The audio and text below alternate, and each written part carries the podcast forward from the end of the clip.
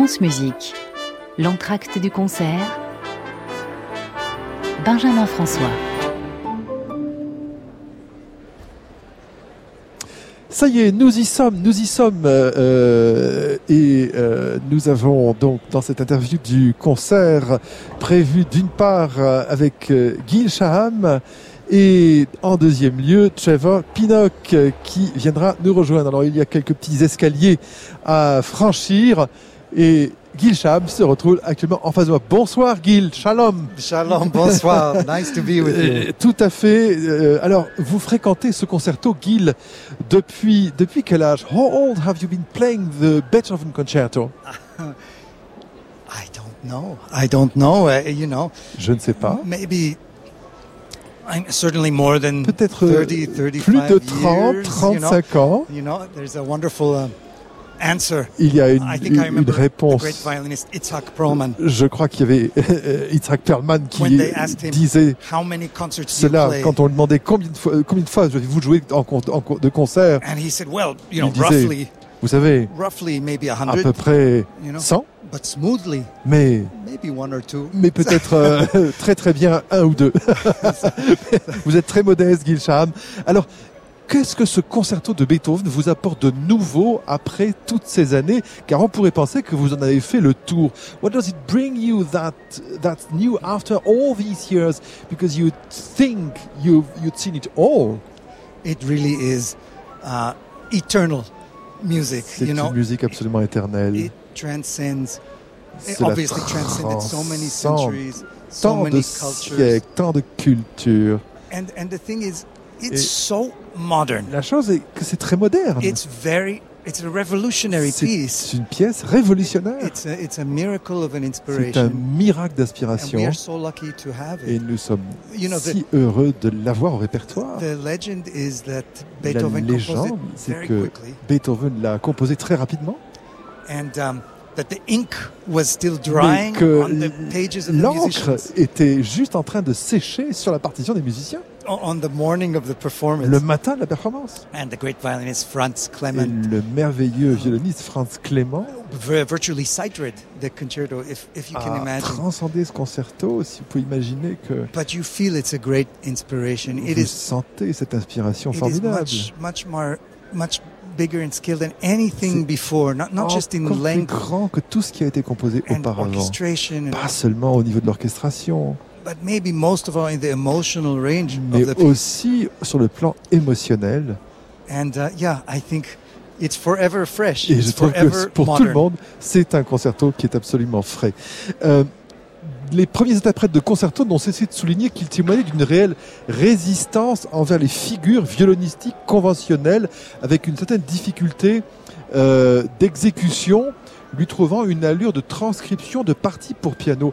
Est-ce que cette remarque est toujours vraie aujourd'hui? Early interpreters of the concerto constantly stressed that it showed a real resistance of conventional violonistic figures, except of the rondo, finding it more transcription of a piano part. Is this remark still true today?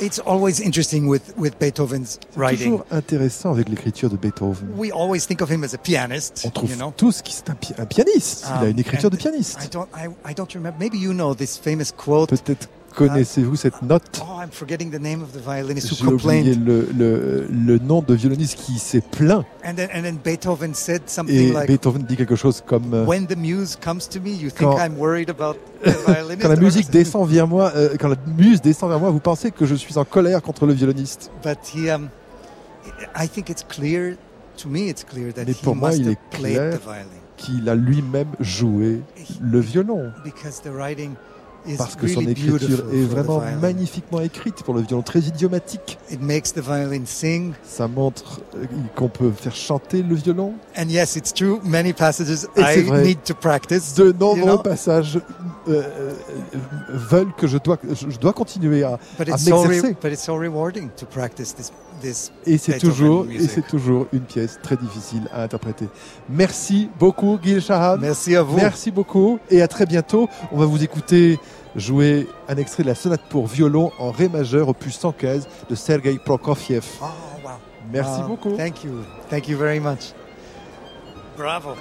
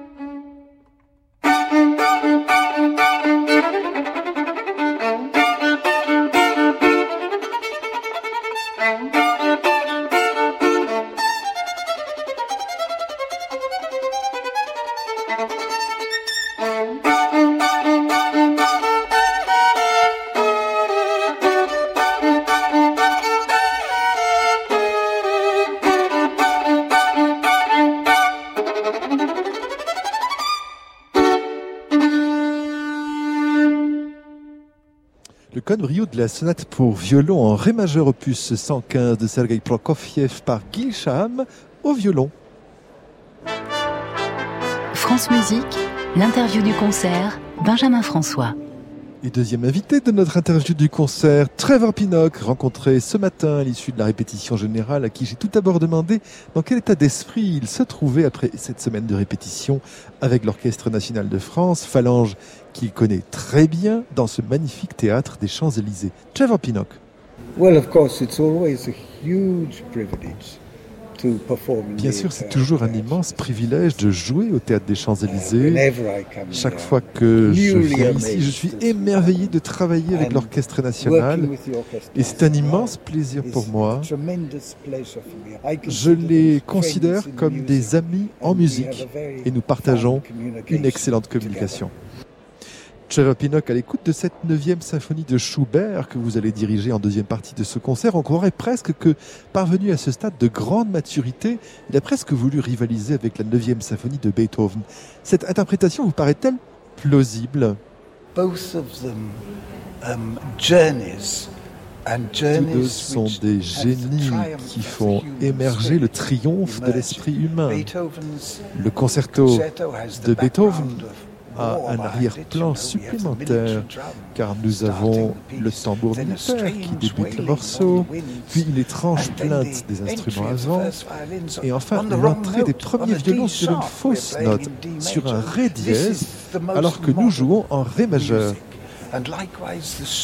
Nous avons donc affaire à la musique la plus moderne et de la même manière le voyage de printemps de Schubert au moment de la composition est une musique totalement nouvelle dans le dernier mouvement, presque minimaliste, qui a dérouté des musiciens qui l'ont joué pour la première fois au 19e siècle. Là encore, il ne s'agit pas seulement d'un voyage réel, mais bien de l'existence. Trevor Pinnock, votre idéal sonore est-il même, le même quand vous dirigez Beethoven et Schubert. It's not the same sound somehow for Pour me. moi, ce n'est pas le même And son. For me, Schubert À mon sens, very often Schubert invites more vibrato. invite than- très souvent à employer plus de vibrato que Euh, Beethoven. We have a very special Nous avons affaire à un son Schubert très spécial qu'il m'est totalement impossible d'expliquer avec des mots. Mais c'est lié aux qualités de sa musique. Vous savez, même l'air le plus joyeux de Schubert est sous-tendu We have par une two elements profonde mélancolie et nous music. avons ces deux éléments qui convergent dans sa musique. Trevor Pinnock, dans cette neuvième de Schubert, ne voyez-vous pas toujours à l'œuvre la rhétorique, comme dans une cantate de Bach ou un prélude de Buxtehude? Part La rhétorique joue un rôle extrêmement important à cet égard. À la base de tout, il y a une sorte de battement de cœur qui résonne du début à la fin. C'est ce qui rend l'ensemble de l'œuvre si puissante et si apaisante pour notre esprit humain.